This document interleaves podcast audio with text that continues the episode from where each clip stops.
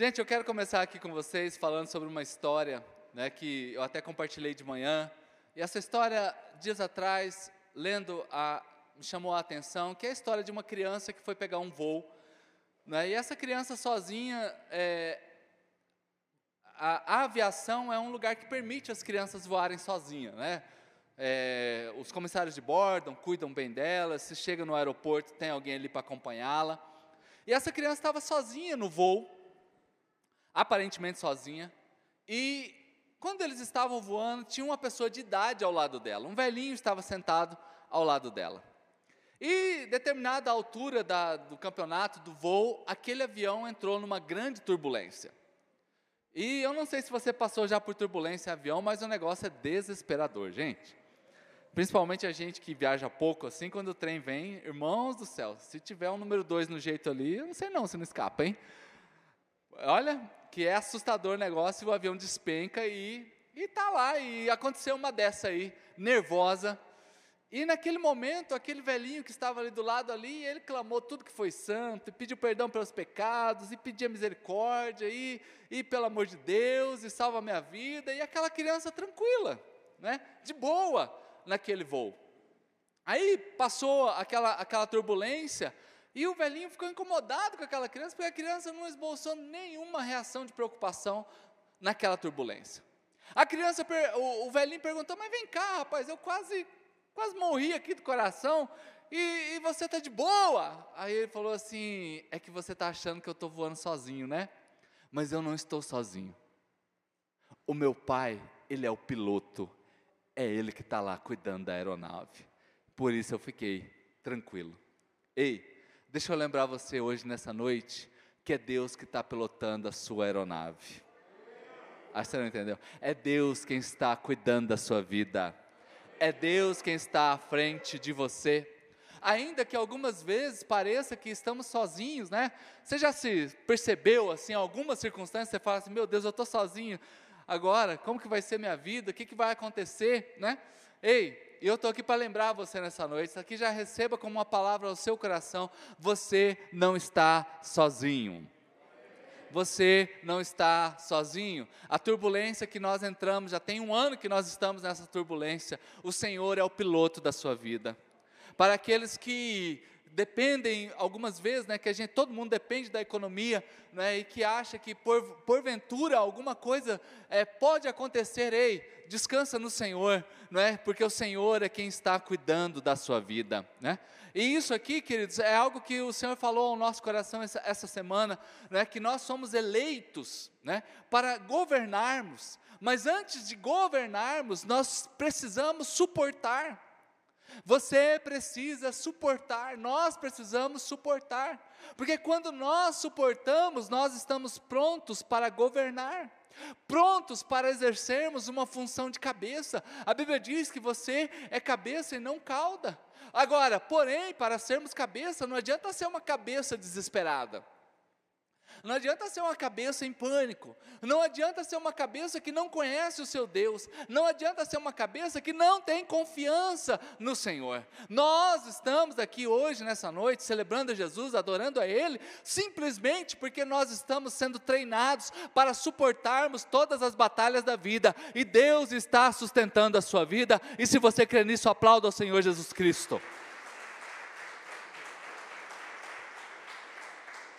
E nessa noite eu quero deixar aqui uma palavra para vocês, muito simples, do Salmo 46, a partir do versículo 9. Salmo 46, versículo 9, uma palavra simples, de repente você já leu essa semana, você já ouviu alguma pregação sobre ela, mas eu quero lembrar a você agora, né? Salmo 46, versículo 9, que diz assim: É Ele quem dá fim às guerras.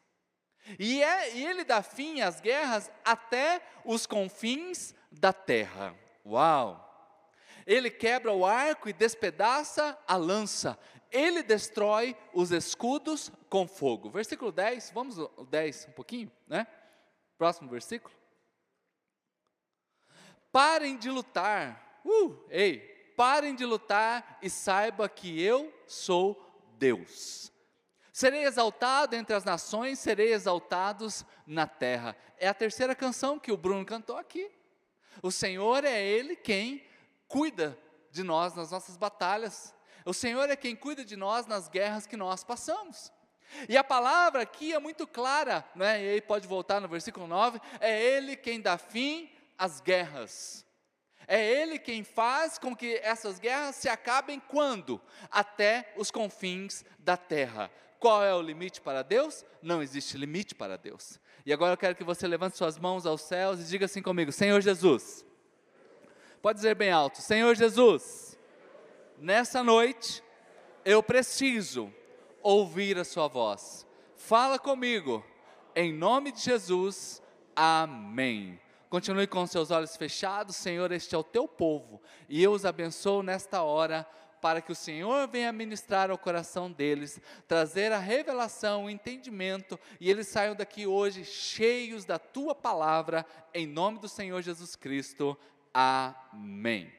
Queridos, o nosso coração, né, o coração do homem, ele é um coração insaciável.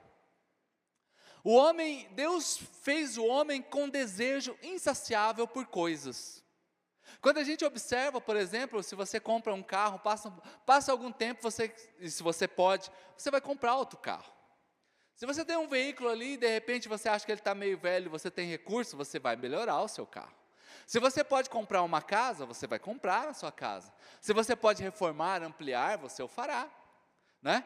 Se você quer compra uma roupa, por exemplo, aí passa um tempo você vai querer comprar outra roupa, né? Mulheres, por exemplo, não precisa nem falar sobre os sapatos, né? Sobre ah, as maquiagens, sobre os perfumes, né?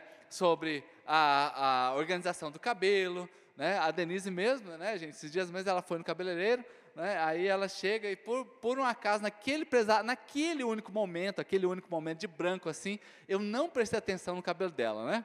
Falei, meu Deus, daí daqui a pouco, então, amor, você gostou do meu cabelo? Ah, ficou muito bom, né? O que, que você fez no cabelo? Você não percebeu que eu cortei o cabelo?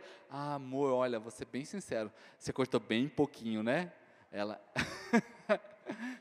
gente, porque a gente é, aí eu uso o exemplo, né? Da gente sempre querer estar fazendo algo a mais. Então, comida, por exemplo, né? Tem uns aqui que eu até brincava, às vezes a gente fazia os encontros, né? Tem uns meninos que a gente não sabe, acho que tem dentro deles um buraco negro, sabe aqueles que entra na nave espacial e some as coisas? Né, que é tanta comida que vai que você olha e fala, rapaz, como que pode esse serzinho desse tamanho, tanta comida vai, né? Some, né? É um desejo insaciável. Agora, observe só, nesse desejo também, quantas vezes a gente vem para um culto, e aquele culto que Deus fala poderosamente ao nosso coração, que a gente entende que Deus mudou a nossa vida naquela noite. Qual é? A gente normalmente sai da igreja e fala assim: puxa vida, eu estou cheio, né? Hoje eu estou cheio. Foi lindo o que Deus fez na minha vida. É a linguagem da comida a gente o que? Sendo saciado, a gente sendo alimentado. Então o coração humano, ele é um coração que sempre está desejoso sobre mais de Deus. Ontem eu conversava isso com o Hugo, não é? Que quando Jesus disse assim, olha, nem só de pão viverá o homem, nem só das coisas que estão por aí o homem viverá, mas de toda palavra que sai da boca de Deus. Então há algo a mais que apenas as coisas materiais. Há algo a mais que apenas vivermos um dia após o outro. Existe algo que é eterno e você foi feito para a eternidade. Nós somos eternos. Deus tem algo lindo com a tua vida. Este mundo, nós estamos apenas sendo preparados para vivermos essa eternidade com Deus. E se você quer viver uma eternidade com Deus, aplauda o Senhor Jesus Cristo, irmãos. Agora, quando está dizendo assim que Deus dá fim às guerras, esta palavra aqui é a palavra Shabat, é a palavra descanso. Ei, eu tenho para você descanso. Eu lembro de uma vez um menino, ai pastor, eu só estou na prova, pastor do céu. Aí eu encontrava ele, pastor, que prova, pastor, que prova. Eu falei, rapaz, mas você não tem aula não, você só tem prova? Né? Porque nunca, né? Porque tem que intercalar um pouco de aula com um pouco de prova, porque a gente nunca tá, gente. Ei, então hoje se eu pudesse falar para esse menino, eu falaria isso daqui, eu falaria assim: o Senhor ele dá fim às guerras. Ei, você que chegou aqui hoje, passando grandes batalhas, já ouça essa palavra de Deus ao seu coração: o Senhor dá fim às guerras. Que seja uma palavra sobre a tua história. Vamos crer, né? Vamos acreditar. O ano passado e este ano, eu digo para você com certeza, né? Que eu não vou daqui 5, 6 anos me lembrar de álcool em gel e máscara. Daqui 5, 6 anos, quando eu lembrar dessa época, sabe do que, que eu vou lembrar? De muito milagre que Deus fez de muito milagre que Deus fez. Nós estamos aqui provando muitos milagres de Deus diariamente, tanto a igreja quanto a minha família, aqueles queridos irmãos. Estava conversando com o Luan ali, agora antes de começar o culto, e ele contou um grande milagre que aconteceu na vida dele há um mês. Ei, milagres. O Senhor dá fim às guerras, é o Shabat, é o descanso.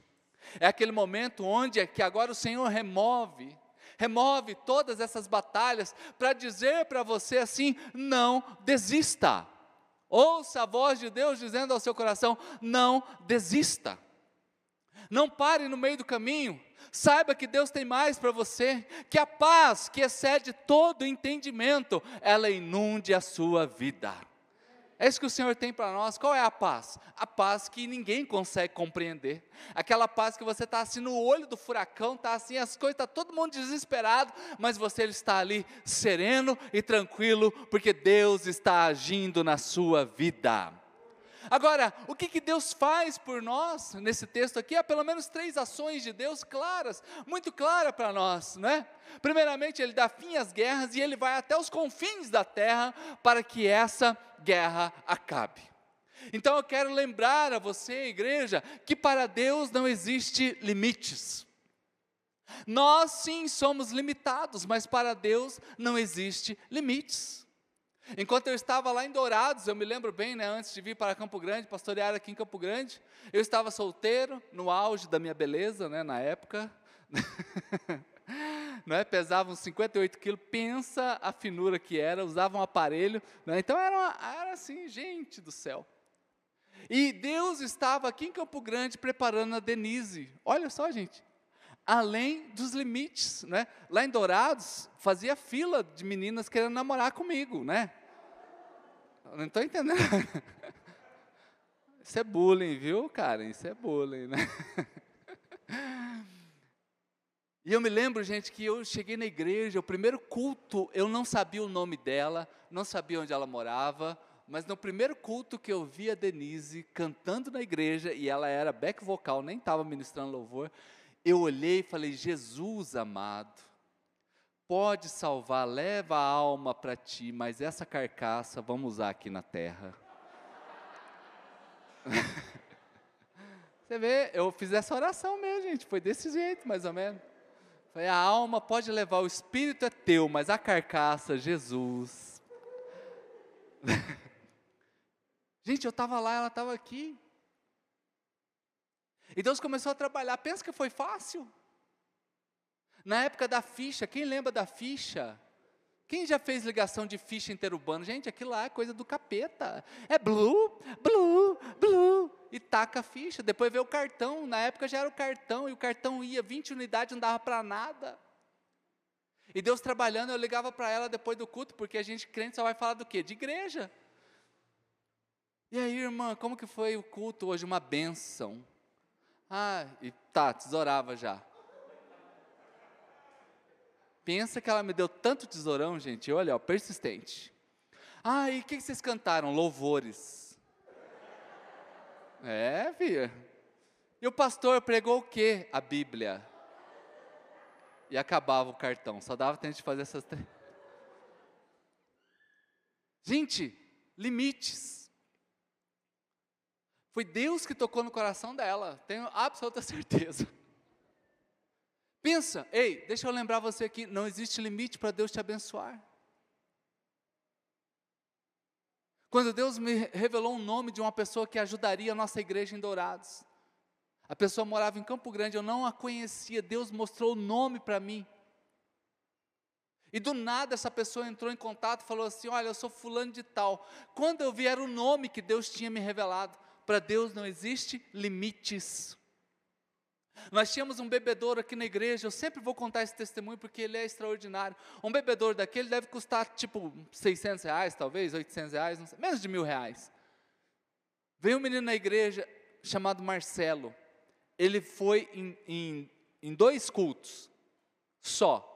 E no terceiro, ele me ligou, pastor, eu estou aqui na frente da igreja, o senhor está onde? E por acaso eu também estava numa casa em frente. Ele falou, então vem aqui na frente aqui que eu tenho um presente para a igreja.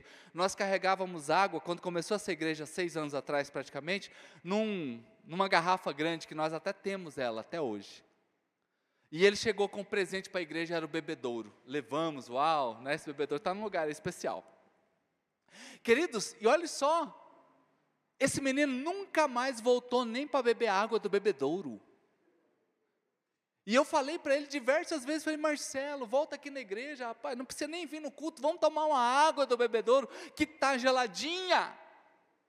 Ei, gente, você já percebeu uma pessoa que vem em dois cultos, no terceiro encontro ele oferta algo na igreja e nunca mais apareceu na vida? É milagre. Fala para a pessoa que está, você fala assim, é milagre. É milagre. Irmãos, Deus ele vai até onde? Além dos limites que você passa para abençoar a você, para dar fim às guerras, para acabar com as lutas que você está passando. Para Deus não existe limite. Aliás, se Deus fosse apenas até onde você está passando uma batalha, como que nós serviríamos a um Deus desse? É um Deus que vai além do que você passa. Ei, para você que está aqui hoje e, e passa por, por turbulências emocionais, por circunstâncias emocionais. Ei, Deus vai além das suas emoções naturais para abençoar justamente na raiz dos problemas. Deus faz algo extraordinário na nossa vida. Deus, Ele vai onde Ele quer. E só para lembrar você que nós somos embaixadores de Deus nessa terra. Tem algum embaixador aqui hoje? Não, só os embaixadores. Vê algum embaixador de Deus aqui hoje? Diga amém. Então o embaixador, ele não é dono da terra. O embaixador, ele está em outro país, mas ele é um visitante naquele país. Então nós somos embaixadores de Deus nessa terra. Então Deus, com certeza, ele vai além dos limites geográficos que nós temos para nos abençoar. Ele vai nas raízes dos problemas. Ele cava os poços mais fundos para fazer jorrar água novamente porque é além do, do, do limite, não é? Daqui o inimigo não passa, daqui as lutas não podem passar, e eu vou te levar para um novo nível nesse mundo, eu vou mudar a sua história por completo, porque nós somos peregrinos nessa terra. Agora, queridos, quando nós também ouvimos que, além de ele dar fim às guerras, ele também quebra o arco e despedaça a lança. Arco e lança, arco e flecha, que no caso, a lança que é a flecha, é o casamento perfeito, né? Se completam. Quando Deus está dizendo que está quebrando o arco e desfazendo a, e, e, e, quebrando a, a lança, Ele está anulando todas as armas que se levantam contra a sua vida. Não existe batalha se não tem armas. Só existe batalha porque tem armas. E é nesse momento que Deus fala assim: olha, eu vou anular tudo isso daí. Eu vou tirar todas as armas que o inimigo tem contra a sua vida. Por isso que a gente ora por cura. Ei, é por isso que a gente ora por cura. Sabe por quê? Porque é Deus tirando aquela arma da doença sobre aquela pessoa. É por isso que a gente ora por uma porta de trabalho. É por isso que a gente ora por um milagre num casamento. É por isso que nós oramos por uma restauração familiar. É por isso que nós acreditamos que os seus filhos são filhos para a alegria e não para a tristeza. Queridos, porque justamente Deus está falando assim: olha, eu vou quebrar este arco. E o arco é o que dá um impulso para que a flecha vá. Ele anula o arco. Se ele anulasse o, apenas o arco, já estava de ótimo tamanho.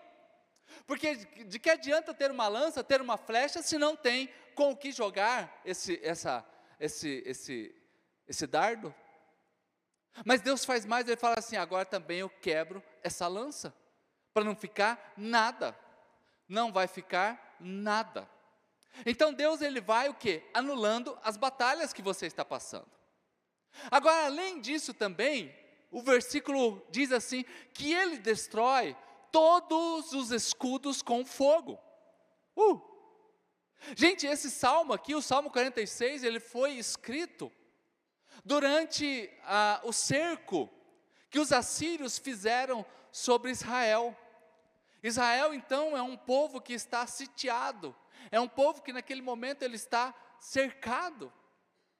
E esse cerco agora não permite que o povo saia para plantar, para buscar água, para receber visitas, para o comércio.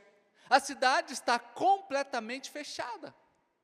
E o escudo de guerra, o que, que acontece com o escudo? Mesmo que não tiver o arco e a flecha como arma de combate, o escudo é proteção. Então aquele exército poderia ficar ali durante meses, cercando a cidade.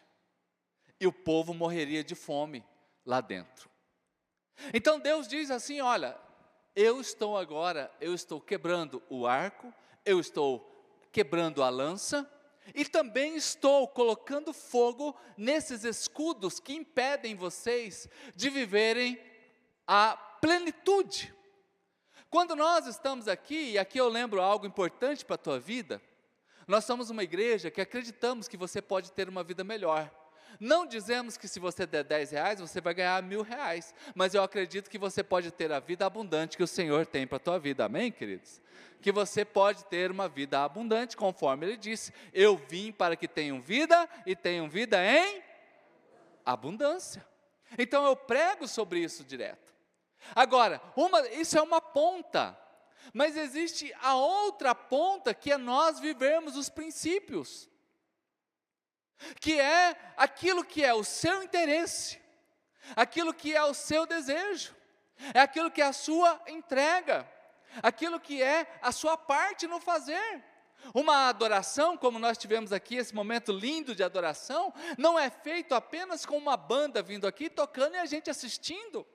É feito com você participando junto, adorando, levantando as mãos, permitindo o Espírito Santo quebrantar o seu coração, sendo cheio, transformado. É um conjunto. Essa intimidade ela é provocada.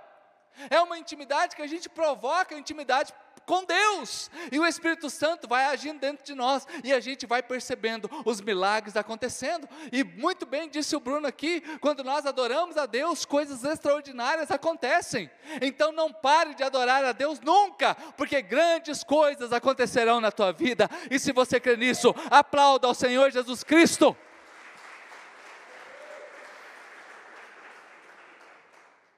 Você já ouviu alguém falar assim, ai pastor, estou tão apertado esse mês? Já ouviu já alguém falar assim, hum, estou apertado esse mês. Alguém aqui já ficou apertado alguma vez na vida? Pelo menos uma vez, assim. Vamos abrir o confessionário. Quem aqui já ficou, já teve uma época de aperto, né? Eita, olhei, glória a Deus, né? De repente você, essa semana, falou assim, esse mês nós estamos apertados. Não olha para o lado, pode focar aqui, senão você vai entregar alguém agora, tá? Não entrega ninguém. Queridos, então, quebrar esses escudos, anular os escudos, é justamente a possibilidade de você ter um lugar amplo agora para você viver. Agora, aquele exército que sitiava, que cercava a terra, agora ele não tem mais como prender você dentro dela. Então, quando nós nos sentimos sufocados, quando nós nos sentimos apertados, Lembre deste salmo, que é o salmo onde diz assim: que o Senhor destrói os escudos com fogo. O Senhor, então, ele amplia o seu território. O Senhor amplia agora o horizonte onde você pode ver. Eu gosto muito da, da, da história de Isaac. É um, do, um, dos personagens que eu já mais, é, mais preguei na, na, da Bíblia, até, é um dos que eu mais prego. Porque a Bíblia diz que Isaac ele tem uma promessa, uma promessa de ser é, o patriarca de uma grande nação. Ele é o filho direto de Abraão. Agora, Abraão morreu. Abraão era um homem que, onde chegava, ele fazia duas coisas: construía um altar e abria um poço. Onde Abraão está, tem um altar e um poço. Quando Isaac, ele, agora seu pai morto, né? Então agora a Bíblia diz que houve uma grande fome naquela terra, a partir de Gênesis 26 você vai encontrar isso. E Deus dá um comando para ele: olha, eu quero que você plante. E a Bíblia diz que naquele ano ele plantou e ele colheu a cem por um. Do nada ele se tornou uma das pessoas mais importantes naquela terra. O que, que aconteceu? Todo mundo agora se levantou em inveja com relação a Isaac. E começou a perseguir Isaac. Então a Bíblia diz que agora Isaac faz o quê? Os passos do pai dele. Então ele vai, os pais haviam cavado, Abraão havia cavado poços, esses poços estavam entulhados. E agora Isaac, ele sai recavando os poços, e a Bíblia diz que cada poço que ele cavava, brotava água. Aleluia, amém, queridos? Só que quando brotava água, o que, que acontecia? Os inimigos vinham, e brigavam, e discutiam. E Isaac falava assim: Quer saber, Dua, não vou ficar brigando com vocês, não, vamos embora daqui ia para outro lugar e cavava outro poço e a água saía de novo. E todo mundo ia atrás de Isaac novamente. Foram sete poços. E até o sexto poço, todo mundo brigava com Isaac para ter o direito àquele poço. E cada nome, cada poço ele dava um nome, representando uma batalha. Mas ele chegou no sétimo poço, e quando ele cavou, brotou água, ele olhou, ué, Ninguém vai vir brigar? Ah, pai, ninguém veio aqui tretar? Ninguém fez um comentário ruim no Instagram? Ninguém falou nada? Meu Deus, que bênção! Aí ele dá um nome para esse lugar. E esse lugar agora se chama Reobote. O último poço que Isaac cavou se chama Reobote. E agora Reobote tem um símbolo extraordinário. Porque agora o nome Reobote significa lugar amplo, lugar espaçoso, lugar de fartura. Eita! Sabe por quê? Porque Deus quebrou todos os escudos. Todos os escudos dos inimigos foi ficando até o sexto poço e chegou uma hora que agora não tem mais inimigo, porque agora ele está em Helbot. Então, sabe esse negócio de, de espaçoso? É você. Sabe aquele sujeito, não folgado no mau sentido da palavra, mas aquele, aquele sujeito abençoado. Olhe para a pessoa que está ao seu lado e diga assim: Você é uma benção. Profetiza, gente. Pode dizer, olha, olha para trás aí, olha para o lado, não fica sem falar isso para ninguém. Diga, você é uma benção. Você é uma benção. Gente, chegar no lugar espaçoso. Uh, é isso que aconteceu com Isaac você chegará num lugar espaçoso, num lugar de fartura, num lugar que não te limita, num lugar onde você pode viver das coisas lindas de Deus. Eu sempre fiquei impressionado quando Deus diz assim: Eu tenho para você uma terra que mana leite e mel. E eu fiquei pensando um dia, né? Eu não sei se isso é coisa da minha cabeça, mas é uma coisa que ficou dentro de mim.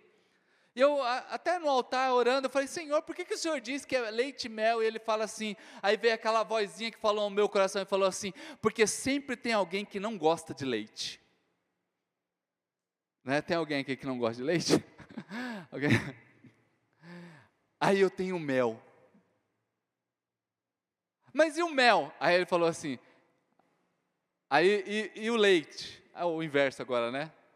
Porque agora eu perguntei assim, mas, Senhor, e o leite então, né? Por que, que o Senhor vai dar leite para o povo? Não, né? Eu vou dar um mel para esse que não gosta de leite e vou dar leite para esse que não gosta de mel. Ou seja, o Senhor tem prazer em satisfazer o desejo do teu coração, conforme diz o Salmo 37. Deleita-te no Senhor, descansa nele, e ele atenderá ao desejo do seu coração. Ah, irmãos, só Deus para fazer isso com a gente. E ele olha e fala assim: Eu vou agora anular todos os escudos que se levantaram contra você. Então é uma palavra profética sobre nós. Agora, fica aqui uma palavra pastoral. Diga assim comigo: palavra pastoral. A palavra pastoral sobre isso daqui, queridos, é primeiramente: não dê armas para o inimigo. Saia daqui hoje com essa palavra no teu coração. Poxa, eu sei que Deus vai quebrar os arcos, vai quebrar essa lança, vai botar fogo nesses escudos. Glória a Deus, aleluia. Mas não saia daqui dando armas para o inimigo. Como que eu dou armas para o inimigo quando eu começo uma vida de reclamação, de murmuração? Eu até contei já a experiência que certa vez, enquanto pastoreando jovens, teve uma, um, um, certo movimento né, de 21 dias sem reclamar, que tinham as pulseirinhas. Alguém é dessa época aí? 21 dias? Né? Ali a Evelyn está ali, o Júlio. Gente, eu ganhei um tanto dessas pulseiras, borracha, bonita, sabe? As pulseirinhas assim, bem legal. E eu comecei a distribuir no meio da igreja. Ó, chegava um, ó, irmão, tá aqui, ó, 21 dias sem reclamar. Ele regalava o zoião, é, pastor, é verdade. Mas, pastor, será que eu vou conseguir? Você vai conseguir, em nome de Jesus, já está marcado, você não reclama mais.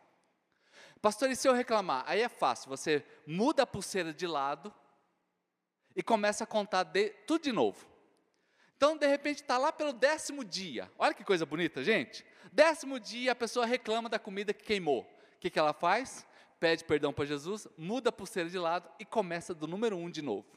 Ou seja, já entenderam, né? O cara ia ficar o resto da vida só trocando a pulseira de lado. Passou uma semana, gente. Sabe o que aconteceu?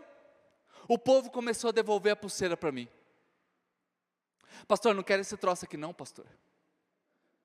Gente, teve um que ele falou para mim, pastor, eu cheguei no semáforo, é como daqui ali. Eu já reclamei, pastor. Aquele foi recorde, gente, foi recorde.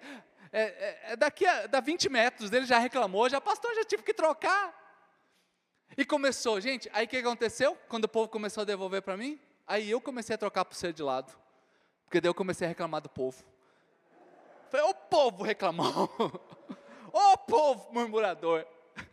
Aí eu descobri, queridos, não é? Que eu, logicamente, aprendendo com isso daqui, que a gente precisa se treinar. E eu não estou dizendo aqui que você nunca vai reclamar de nada. Eu não estou dizendo aqui que você nunca vai murmurar de nada, mas eu estou dizendo aqui hoje, saia daqui vigilante. Se Deus quebra o arco, se Deus quebra a lança, se Deus acaba com os escudos, não seja você aquele que vai dar armas para o inimigo se levantar contra a tua vida com a reclamação, com murmuração. Tenha na tua vida realmente uma vida de adoração. As liberações que você dá diariamente, as declarações que você dá diariamente, seja, saia da sua boca palavras que agradam ao nosso Deus. Aleluia! Então treine isso da agora para frente. Treine isso. Viva isso. Isto é uma palavra pastoral para nós, para a gente parar de dar armas para o inimigo.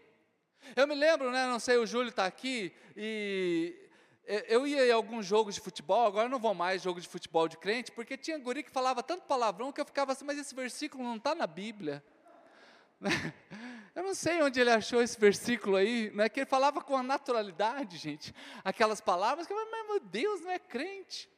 Porque futebol de crente, alguns futebol, futebols, né, futebols, né, nem sei como é que fala, é, o pessoal ora antes do futebol, já viu crente orar antes do futebol? Ficam endemoniados durante, né? E, e, daí no final acontece um exorcismo, uma libertação, assim, no final eles pedem perdão novamente.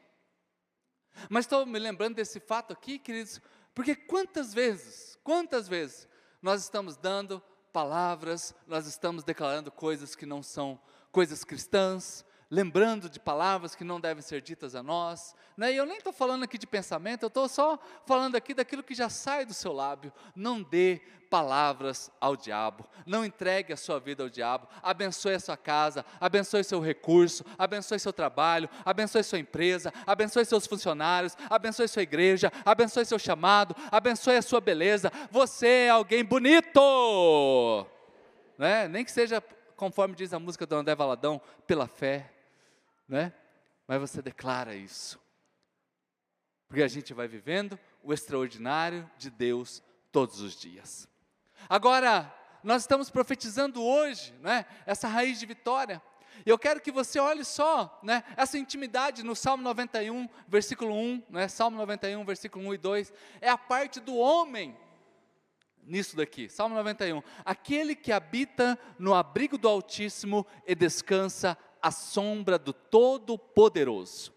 Há um lugar que você deve morar, e esse lugar é junto com Deus. Agora, quem mora junto com Deus, quem descansa à sombra dele, ele pode dizer algo. E aí entra o versículo 2, onde diz assim: Pode dizer, Tu és o meu refúgio, a minha fortaleza, o meu Deus em quem eu confio. Aleluia. Então, quem é que está pilotando o avião da tua vida? É o meu Pai. Por isso eu confio. Eu me lembro que no começo da pandemia, quando fechou as igrejas, cinco dias, aqui, no quinto dia, eu estava aqui nesse corredor. E a gente se preocupa porque tem contas, não é? Despesas enormes. E como que vai ser isso? E como que serão a vida das pessoas? E como que será o comércio? E eu estava naquele tempo um período de jejum e oração. Queridos, e eu ouvi claramente o Senhor falar ao meu coração naquele dia lá: de você, da igreja e do meu povo eu cuido. Queridos, eu fui até a minha sala, chorei, agradeci, e eu posso dizer, esse, esse mês, a partir do dia 12, um ano, e é um ano que eu tenho sido cuidado por Deus diariamente. Um ano que eu tenho visto as pessoas dessa igreja serem cuidadas por Deus diariamente. Choramos, oramos, batalhamos em oração, tivemos lutas, sim, muitas, mas vimos que a gente pode dizer: o Senhor é o meu refúgio, o Senhor é a minha fortaleza e em quem eu tenho confiado, e eu posso dizer isso de boca cheia: o Senhor tem sido muito bom conosco, e se você também pode dizer isso, aplauda Ele nesse instante.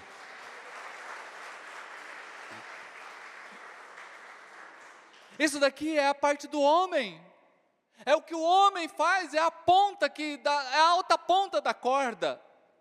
Agora nós temos a outra ponta também, quando é Deus que fala algumas coisas para nós, e aí a gente volta novamente ao Salmo 91, mas agora lá no versículo 14, né, do mesmo Salmo, onde diz assim: Porque Ele me ama. Uh, ei, ei, o Senhor te ama. Não, deixa eu repetir: o Senhor te ama. O Senhor te ama, porque Ele me ama. Assim eu vou resgatar, eu vou proteger, porque Ele conhece o meu nome, Ele sabe quem está pilotando essa aeronave, Ele sabe que sou eu, Ele sabe disso. Queridos, a maior batalha que nós temos aqui como líderes, como pastores, é a gente compreender e que as pessoas também compreendam que o Senhor comanda tudo. Parece que a gente acha que Deus é pego de surpresa em algumas circunstâncias. Parece que Deus não sabe, né? Conversava ali com a Luana e as pessoas, elas, é, só de saber que está com Covid, algumas já ficam doentes. Ah, Luana, desculpa, né? Com a Bruna, né? Luana, né? Com o Bruno e a Luana, né? É uma só carne, então inverte, né? Ei, aí as pessoas ficam apavoradas só de saber que estão doentes. E já existe uma estatística que comprova isso. A pessoa, o Covid está falando assim, rapaz, mas eu nem fiz o meu serviço ainda, a pessoa já está querendo morrer já. Ei, confie hoje no Senhor. Confie. Saia daqui nessa noite aqui confiando em Deus. É, é o último culto de fevereiro. Então você tenha confiança e saiba, Ele me ama. Aleluia. Agora, o versículo 15 ainda continua dizendo assim: versículo 15: Ele vai clamar a mim e eu lhe darei respostas. O Senhor é um Deus de respostas. Na adversidade, eu vou estar com Ele. Gente, olha isso daqui. E eu vou livrá-lo. E eu vou cobri-lo de honra. A Bíblia diz lá em Provérbios que chegará um dia na vida de todos nós que estamos aqui, que o Senhor, aliás, é, em Apocalipse, né, que o Senhor nos chamará pelo nome. E em Provérbios diz que Deus coloca na sua mão direita riquezas e na sua mão esquerda honra. E um dia que o Senhor enxugará dos nossos rostos toda lágrima, porque eu vou livrá-lo. Não existe escudo, não existe espada, não existe lança, não existe flecha, não existe arco que seja maior do que o nosso Deus. E se você crê nisso, aplauda Jesus bem alto.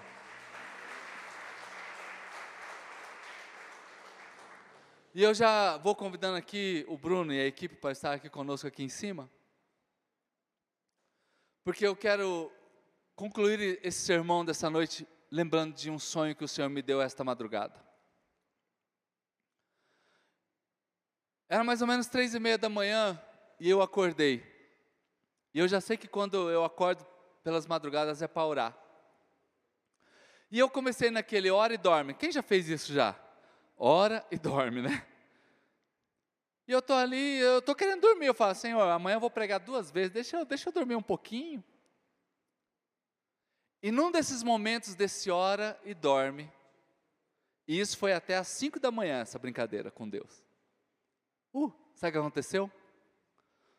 O Senhor me deu um sonho, ou não sei se foi uma visão, mas Ele me mostrava uma festa. E nessa festa, os convidados não estavam preparados. A festa era de gala, lugar muito lindo, lugar extraordinário. Mas as pessoas não estavam prontas para aquele, para aquele momento. E quando eu vi isso, aí realmente eu despertei para ter um tempo de oração a Deus. Contei essa experiência aqui pela manhã. E é quando a gente observa, segundo Crônicas, capítulo 7, versículo 14. O livro de Crônicas, ele chama a nossa atenção, irmãos, que diz assim: se o meu povo, que se chama pelo meu nome, se humilhar e orar, buscar a minha face e se afastar dos seus maus caminhos, dos céus eu os ouvirei, perdoarei o seu pecado e curarei a sua terra. É um dos textos bíblicos do Velho Testamento mais lindos que existe. E quando eu despertei com essa visão, na sequência me lembrei desse versículo. E enquanto preparava este sermão, o Senhor me falava: Esta é a parte do meu povo. Esta é a parte do meu povo. Eu estou disposto, eu estou querendo que eles participem desta festa comigo, mas eles precisam estar prontos. Toda promessa de Deus tem uma condicional para nós. Há uma condição, e a condição aqui está nesse se. Se o meu povo,